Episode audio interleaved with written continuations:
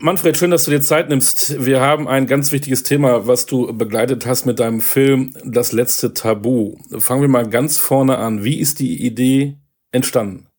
Wir hatten schon längere Zeit vor, über das Thema einen Film zu machen. Wir hatten einen Erstkontakt zu Thomas Hitzelsberger, Ende 2017, weil das Thema uns ähm, selbst umtreibt, weil es ein grundlegendes Thema ist. Wie kann es sein im 21. Jahrhundert in einer aufgeklärten äh, demokratischen Gesellschaft, ähm, dass ähm, Homosexualität im Profifußball ein derart großes Problem ist, dass Spieler nicht sie selbst sein können und sich verstecken. Und wir haben dann festgestellt, dass ab 2018 so eine neue Phase beginnt, wo sich plötzlich junge Spieler während ihrer aktiven Karriere outen. Das fing 2018 an mit Colin Martin, dann kam Andy Brennan, Joshua Cavallo in Australien, dann Jack Daniels in England und 2023 Jakob Jankto und haben dann gesagt, jetzt müssen wir den Film machen, weil wir diese Entwicklung auch ähm, einmal kennzeichnen müssen. Das lag uns sehr am Herzen. Dann gehst du voller Euphorie in so ein Projekt, willst das natürlich auch in Deutschland darstellen und ich vermute, relativ schnell gab es dann die ersten Hürden und Hindernisse. Ja, also ich mache seit über 25 Jahren Dokumentarfilme und hatte noch nie solche Schwierigkeiten, Probleme. Normalerweise rufst du an und sagst, ja, können wir ein Interview machen und dann äh, ergibt sich irgendetwas. Es gibt immer Leute, die sagen, ich habe keine Zeit oder das Thema passt mir nicht, aber du findest immer Leute. Und ich habe dann probiert, auf der Ebene Vereine, Verbände, auch Gesprächspartner zu finden, aber ich habe überall Absagen bekommen. Hast du eine Erklärung dafür? Nein.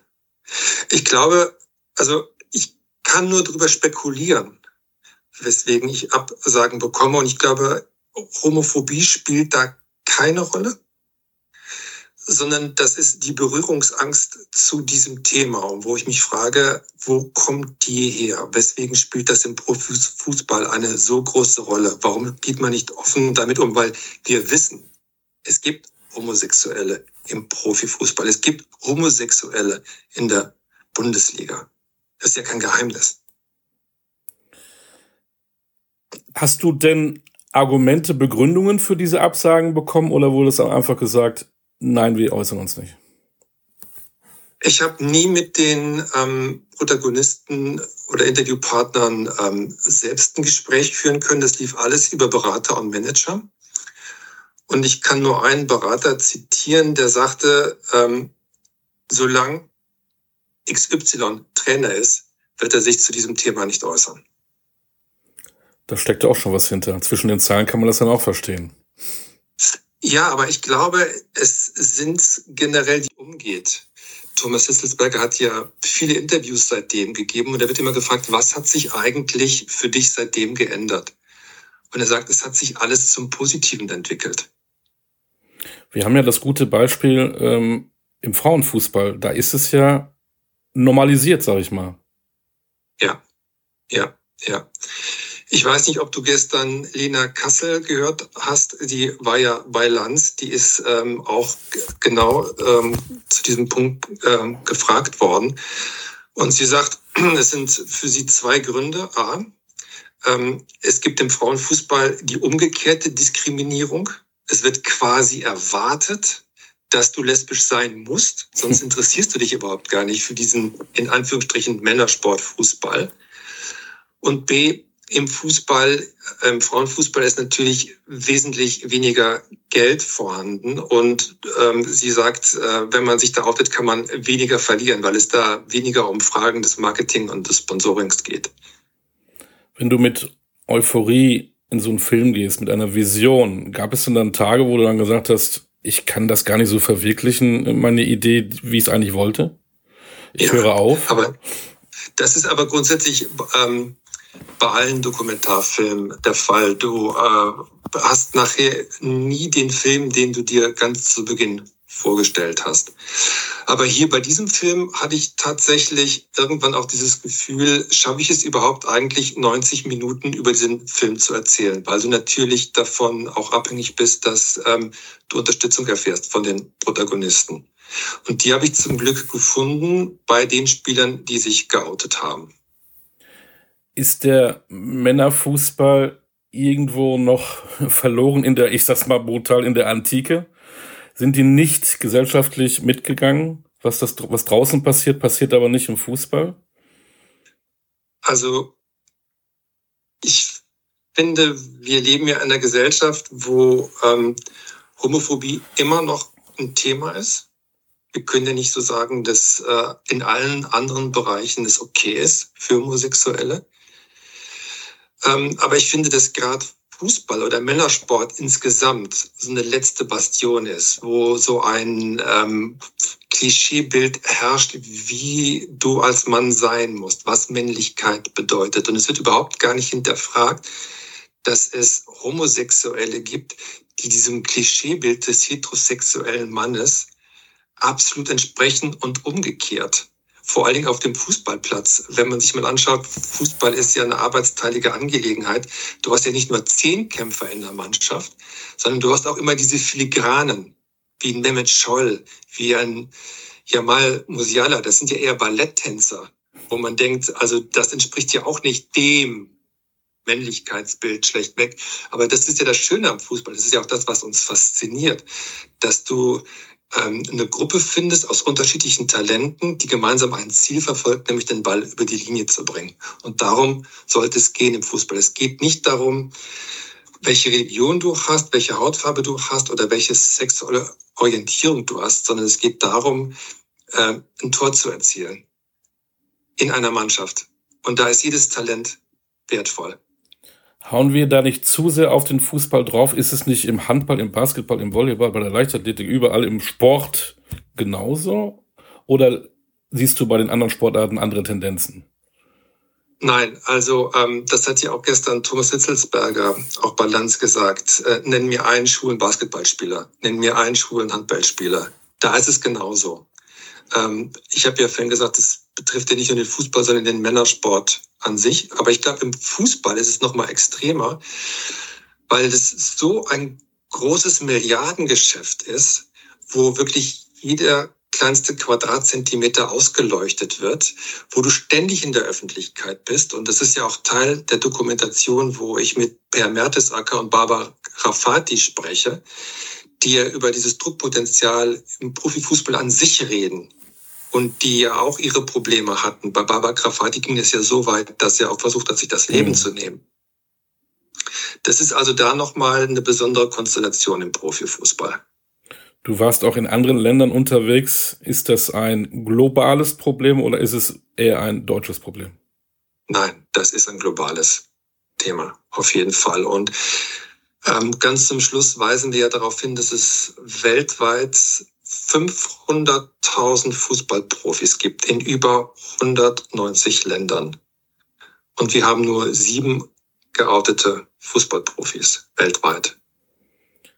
Hast du Hoffnung, vielleicht auch durch diesen Film, dass etwas passieren kann in Deutschland, oder ist es so verbohrt, dass da die Hoffnung sehr gering ist?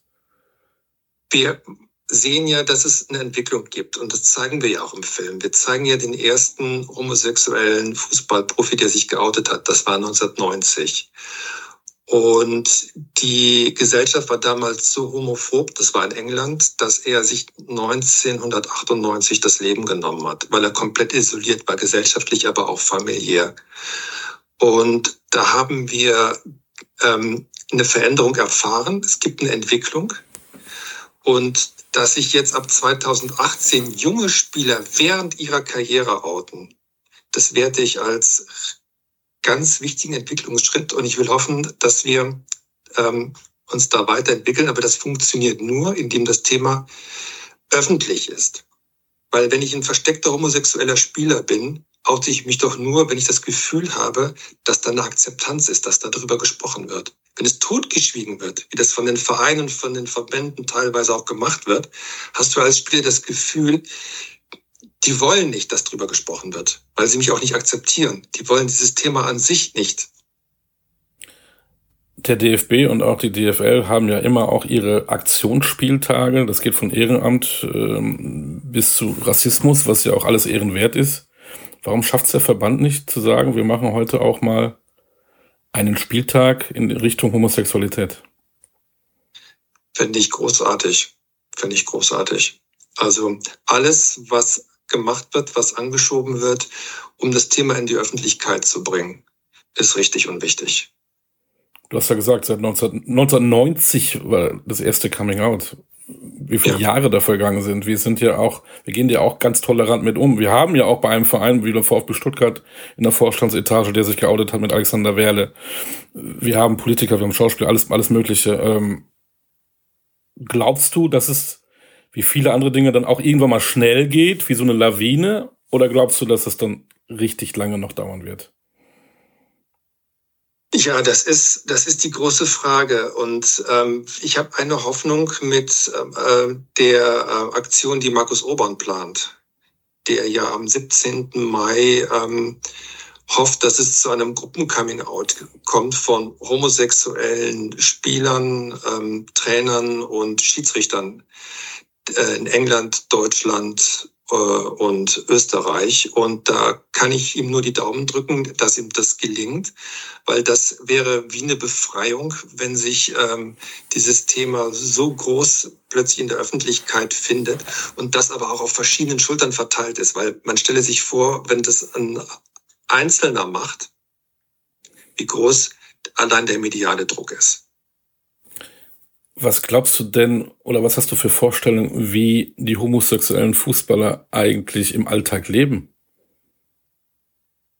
Das ist wirklich ähm, die große Frage. Ich weiß nicht, ob du die beiden Interviews kennst von 2006 und 2012, wo es zwei Journalistenkollegen gelungen ist, mit einem ähm, versteckt, äh, also homosexuell einen äh, Spieler Kontakt aufzunehmen und ihn äh, anonym zu befragen, wie es ihm äh, geht. Und das äh, äh, ist wirklich, also wenn man sich diese Interviews durchliest, ganz ähm, furchtbar. Also ich ähm, habe mich da auch wirklich geschämt, selbst als Fußballfan, weil man das so ab absurd findet, diese, die Situation die Drucksituation, wir hatten gerade schon drüber gesprochen, im Fußball ist riesengroß und dann müssen sich diese Menschen, um in diesem System funktionieren zu können, 24 Stunden am Tag, sieben Tage die Woche verstecken. Ähm, und äh, das sind dann so ganz berührende Momente. Ein versteckt lebender Spieler wird dann gefragt, was sein größter Traum ist. Und er sagt, einmal mit meinem Freund im Restaurant essen zu gehen. Und das zeigt ja dieses, dieses ganze Absurde, worum es geht, weil diese Spieler wollen eigentlich nur Gleichberechtigung, das, was wir haben. Mehr wollen sie ja nicht. Und äh, einer, finde ich, der wichtigsten Sätze, die in diesem Film gesagt werden, stammt von Tatjana Eggeling. Wir wollen doch eigentlich nur in Ruhe und in Frieden leben. Und wenn ihr uns in Ruhe lasst, geht's uns eigentlich toll und prima.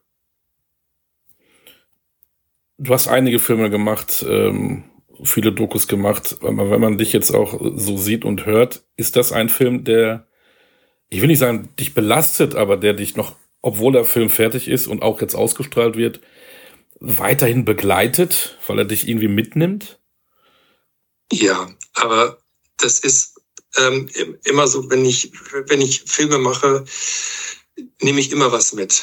Ich habe beispielsweise einen Film über Stalingrad gemacht. Es ist auch 20 Jahre her, aber das äh, bleibt auch in einem.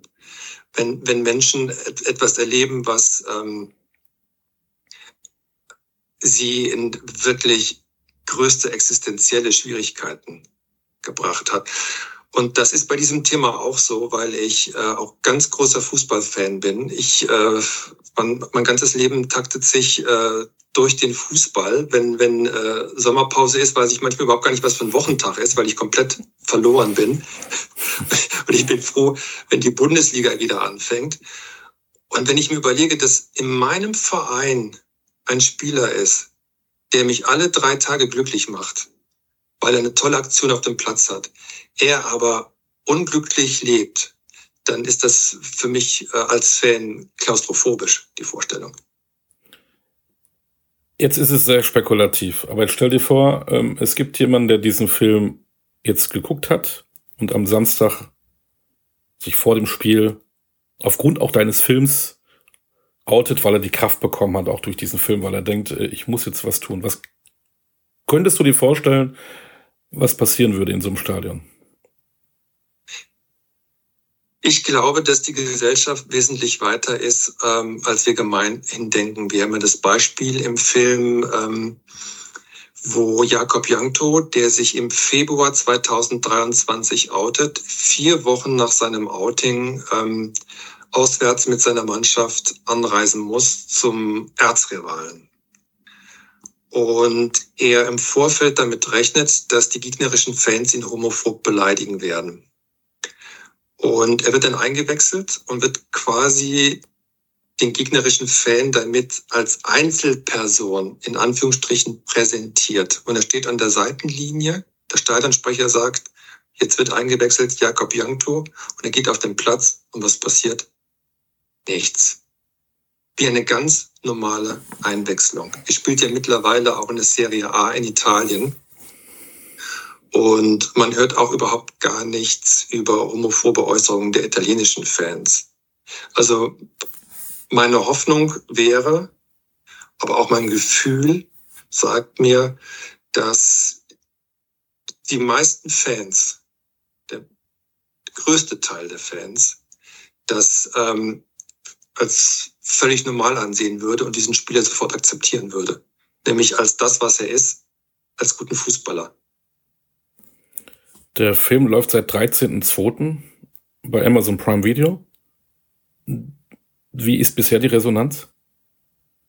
Ähm, also ich verfolge die Pressemitteilung und die sind ähm, durchweg positiv, was mich wieder freut, weil dadurch auch ähm, dieser Optimismus, der ja auch in diesem Film eine Rolle spielt, ähm, nach außen getragen wird. Ich habe ja alle geouteten Spieler gefragt, wie geht es dir eigentlich jetzt? Was hat das Coming Out bewirkt? Und alle erzählen positive Geschichten. Also Jakob Jankto, dann ähm, Colin Martin, der ja auch eine ganz besondere Geschichte erlebt, wo seine Mannschaft um den Aufstieg in die erste US-Liga spielt, er aber beleidigt wird von dem Gegenspieler und seine Mannschaft geschlossen sich solidarisch erklärt und den Platz verlässt weil sie lieber auf den Abstieg verzichten, als ihrem Mitspieler Colin Martin das Gefühl zu geben, dass das sie nicht interessiert, dass er homophob beleidigt wurde. Oder Matt Morton, der ähm, Spielertrainer ist in der neunten englischen Liga und der sich lange überlegt, wie wird die Kabine reagieren, wenn ich mich oute. Und wir haben ihn ja gedreht äh, im Umfeld, ähm, auch in der Kabine. Und äh, er sagt, das ist genauso wie vorher. Und seine Mitspieler sind eher froh und dankbar, dass er sich geoutet hat, weil sie jetzt selbst das Gefühl haben, dass er dadurch ein glücklicherer Mensch ist. Mhm. Ähm, Im Rassismus kennen wir das, wo dann die Mannschaften tatsächlich auch vom Feld gehen. Das haben wir auch erlebt, äh, wenn ein Mitspieler, der farbig ist, ähm, beleidigt wurde von den Fans, ist auch die ganze Mannschaft schon runtergegangen. Das auch in höherklassigen ähm, Ligen. Wollen wir hoffen, dass das vielleicht dann im Bereich Homosexualität auch so passiert. Ne? Was ist denn dein allergrößter Wunsch? Mein größter Wunsch ist, dass wir in zehn Jahren auf diesen Film zurückgucken, den ich gemacht habe, und uns an den Kopf fassen und sagen, was war das eigentlich für eine Zeit? Die aber schon ganz lange ist. Seit 1990 und eigentlich auch schon früher. Das muss man sich mal vorstellen. Das stimmt, das stimmt. Aber wie gesagt, ich sehe da eine Entwicklung und hoffe, dass diese Entwicklung weitergeht wir beobachten das. Danke dafür. Äh, wir drücken die Daumen und natürlich auch, dass der Film ein großer Erfolg wird. Auch für dich. Ist ein Herzensprojekt.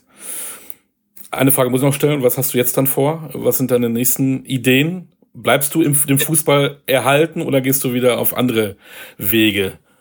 Ja, mal gucken, was, was kommt. Wenn sich ein Fußballthema anbietet, dann sehr, sehr gerne. Alles klar. Wir drücken die Daumen. Manfred, vielen Dank für deine Zeit. Bleib gesund. Danke, du auch. Hat Spaß gemacht. Es, ist, es gibt Themen, weiß ich nicht, ich habe auch in der Vorbereitung, wo ich dann eigentlich mir keine Notizen machen kann, weil ich eigentlich immer nur dabei bin, den, den Kopf zu schütteln. Ja. Und wir sind, ja. ähm, ich, ja, ich will jetzt keine gesellschaftspolitischen Themen hier aufmachen, aber wir sind eigentlich auch irgendwo ein scheinheiliges Land. Eine scheinheilige Gesellschaft. Wir, sind, wir berufen immer nach Toleranz, Toleranz, Toleranz.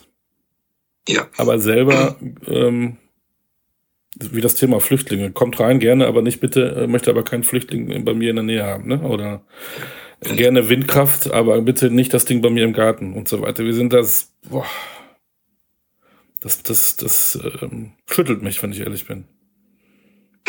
Ja, das stimmt. Und ich finde, ist dann immer spannend, wenn ähm, diese äh, Frage dann zurück auf den Fußball kommt und dann thematisiert wird, kann, muss, soll der Fußball politisch sein. Das heißt, Fußball ist ja so stark in der Gesellschaft verankert, das hat man in Katar. Ja. Muss ich jetzt Stellung dazu nehmen? ähm, zu, den, zu der Menschenrechtssituation in Katar als deutsche Nationalmannschaft? Oder sage ich, nee, hier geht's tatsächlich nur um das Sportliche? Und das ist ja auch spannend zu sehen, wie da die Meinungen auseinandergehen. Aber wenn wir jetzt, boah, wir könnten jetzt äh, stundenlang reden, aber wenn wir jetzt zum Beispiel sehen, ähm, rechte politische Strömungen, auch gegen, äh, auch rassistische Strömungen, aber dann gehen sie doch ins Stadion und wenn dann der Farbige das entscheidende Tor für seine Mannschaft macht, dann vergisst er jeglichen Rassismus in seinem Kopf. Ja. Ja. Ja. Deswegen glaube ich auch, wenn man wieder positiv an die Sache gehen würde, dass wenn sich tatsächlich das, ähm, diese Toleranz, was Homosexualität angeht, in die Stadien kommen würde, dass es da tatsächlich, wie du auch beschrieben hast, gar keine Rolle spielt. Also mir als Fußballfan, ähm, bei mir ist der Leidensdruck tatsächlich so groß. Ich sitze vor dem Fernseher zehn Zentimeter von dem Bildschirm entfernt und brüll Kommandos, weil ich diese, diese, diese, diese irrationale Vorstellung habe, dass es irgendwas bewirkt, dass der mich hört. Links! ja, ja. Völlig frei. Und wenn dann dieses Tor fällt, diese Befreiung, die man empfindet, und ich bin diesem Spieler so dankbar. Oder wenn, wenn eine gute Abwehraktion ist oder ein genialer Pass aus dem Mittelfeld kommt, wo ich das Gefühl mit mir rumtrage, wo ich auch das Gefühl habe als Fan, ich möchte diesem Spieler auch was zurückgeben, ähm, glaube ich, dass das überhaupt gar keine Rolle spielt, weil meine Traumvorstellung wäre, wenn sich auch ehemalige Spieler outen, sagen, ich war mal in den 80er Jahren Bundesligaspieler, ich war in den 90er Jahren mhm, Bundesligaspieler. Ja auch, ja, ja. Ich habe in der Nationalmannschaft gespielt.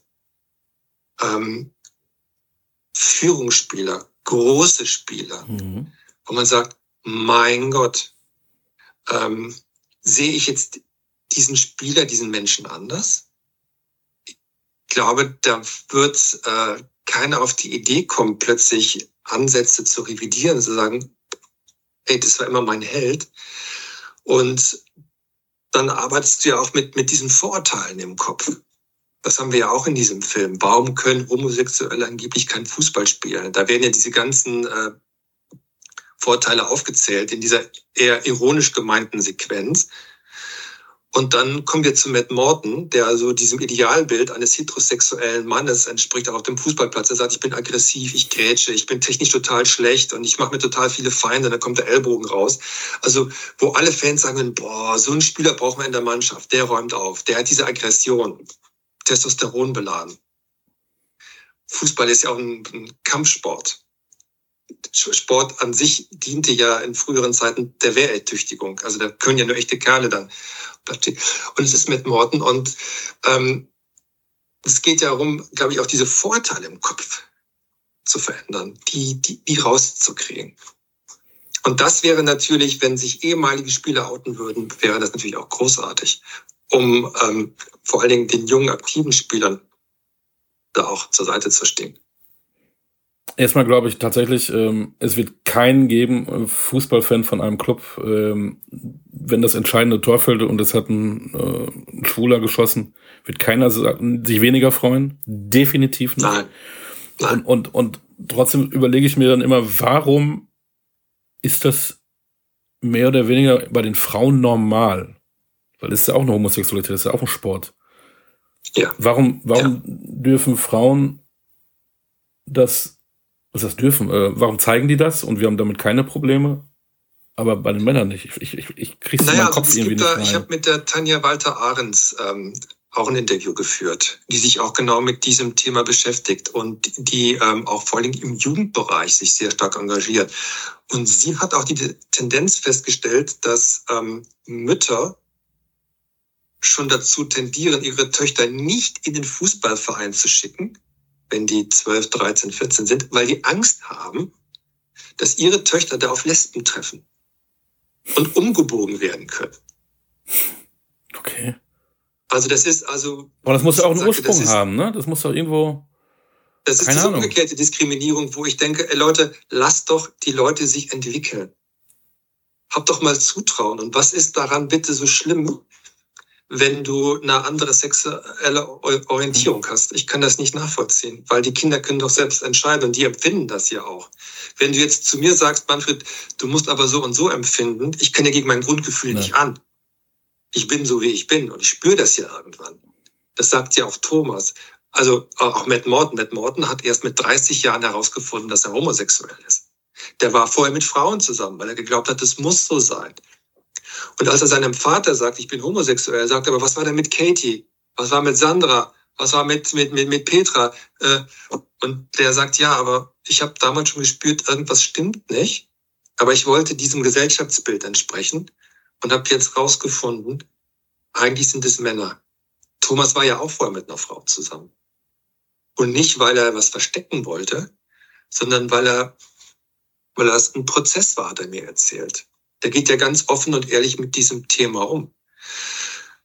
Und da würde ich mir als, als, als Mutter von einer 12- oder 13-jährigen Mädchen würde ich mir keine Sorgen machen, sondern im Gegenteil, ähm, ich finde das toll, wenn, wenn du weißt, dass es ähm, homosexuelle Menschen gibt in deiner Mannschaft, weil äh, du dann auch äh, in diesem Sportumfeld deine Vorteile abbauen kannst als Kind, was ja auch wichtig ist für deine, für deine eigene Entwicklung? Wie gehst du, wie gehst du mit, mit, mit Menschen um, wenn du denkst, der gehört eine Minderheit an? Wie, wie, wie, wie, wie, wie, positioniere ich mich selbst und wie verhalte ich mich später als Erwachsener, wenn ich mitkriege, dass jemand beleidigt wird? Weil ich eigene Erfahrung gemacht habe und diese Vorteile im Kopf abgebaut habe. Ich finde es vor allen Dingen auch erschreckend, dass du, du führst da gar nicht zwei Leben. Wenn du dich versteckst, du gehst nach Hause bist in deiner Wohnung, bist ein anderer Mensch. Wie du eben schon gesagt hast, ähm, du gehst nicht mit deinem Freund irgendwo essen. Das ist ein Traum. Überleg mal, was das für ein Traum ist. Ähm, kann man sich ja gar nicht vorstellen. Und das ist ja nicht, nicht, die, diese, diese Frist ist ja gar nicht zu definieren. Sind es fünf Jahre, zehn Jahre? Ist es dein ganzes Leben lang? Weil du auch eben wunderbar gesagt hast, einer, einer, der Nationalmannschaft gespielt hat, 80er, 90er Jahre, Warum sagt er das nicht? Du versteckst dich ja dein ganzes Leben lang womöglicherweise. Und das kriege ich nicht in meine Birne. Ja, das ist auch das, ähm, was Thomas sagt. Du hast ja nicht nur die Verantwortung während deiner Profikarriere, sondern auch für das Leben danach. Und ähm, er hat ja auch gestern bei Lanz drüber gesprochen. Er versteht nicht, weswegen ähm, Spieler, die längst ähm, nicht mehr aktiv sind, sich immer noch nicht outen, sondern immer noch versuchen, diesem Bild nach außen zu entsprechen. Und das sagt ja auch Markus Urban in der Dokumentation, entscheide selbst, sind es 90 Minuten oder 90 Jahre.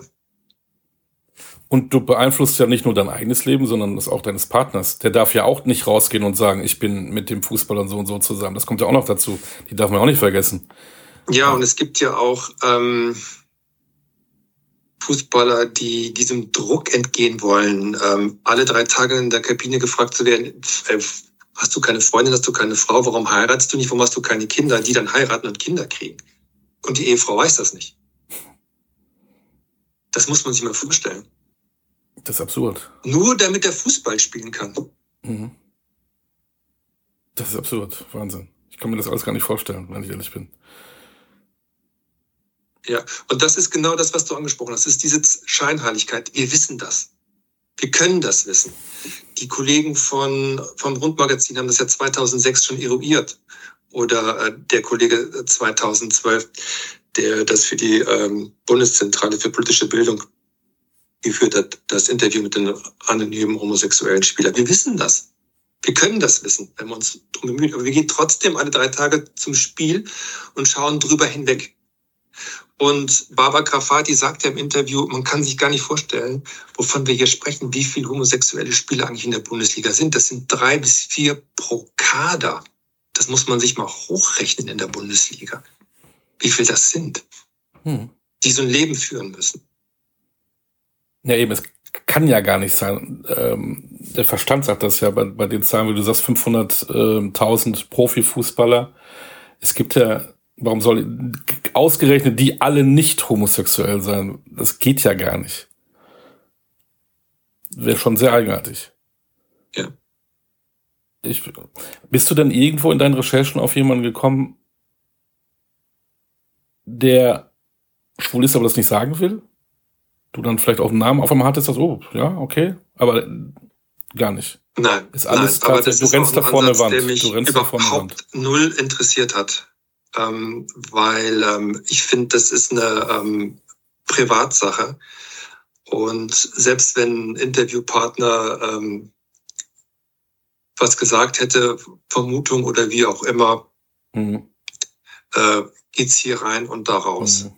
Weil ähm, das ähm, finde ich ist auch eine, eine ethische Frage als Dokumentarfilmer, wo du, wo du deine Grenzen ziehst. Und das war eine ganz klare Grenze. Und ich habe auch nicht die Fragen verstanden von ähm, Bekannten, wo ich dann gesagt habe, ich mache jetzt einen Film über Homosexualität im Profifußball. Oh ja, wer outet sich denn in deinem Film? Das war immer die erste Frage, sage ich, niemand. Das ist auch nicht Sinn des Films. Nee, nee, das ist Boulevard, das ist nicht äh, Doku-Style, den sehe ich auch so. Ja, ja, und also als ich dann gesehen habe, ich bekomme immer mehr Absagen von Verbänden und Vereinen, habe ich gedacht, das ist eigentlich gut. Das ist eigentlich gut, mhm. weil dann habe ich mehr Zeit, ähm, meine Protagonisten erzählen zu lassen. Also Spieler, die sich geoutet haben. Damit du als Zuschauer mal vom Gefühl hast, ah, wie geht's denen und was sind das eigentlich für Menschen?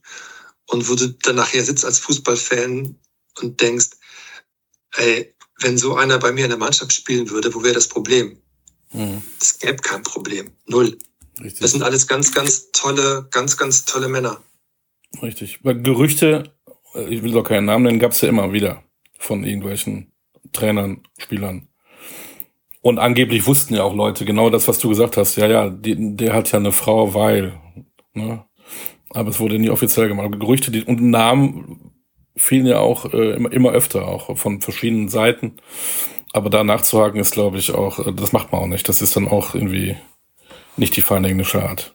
Nein, nein, also du, du musst dir ja nur überlegen, was, wie würdest du reagieren, wenn äh, einer auf die Idee käme, einen abendfüllenden Ki Kinofilm über das Pro Privatleben von Oliver Ditschke zu machen?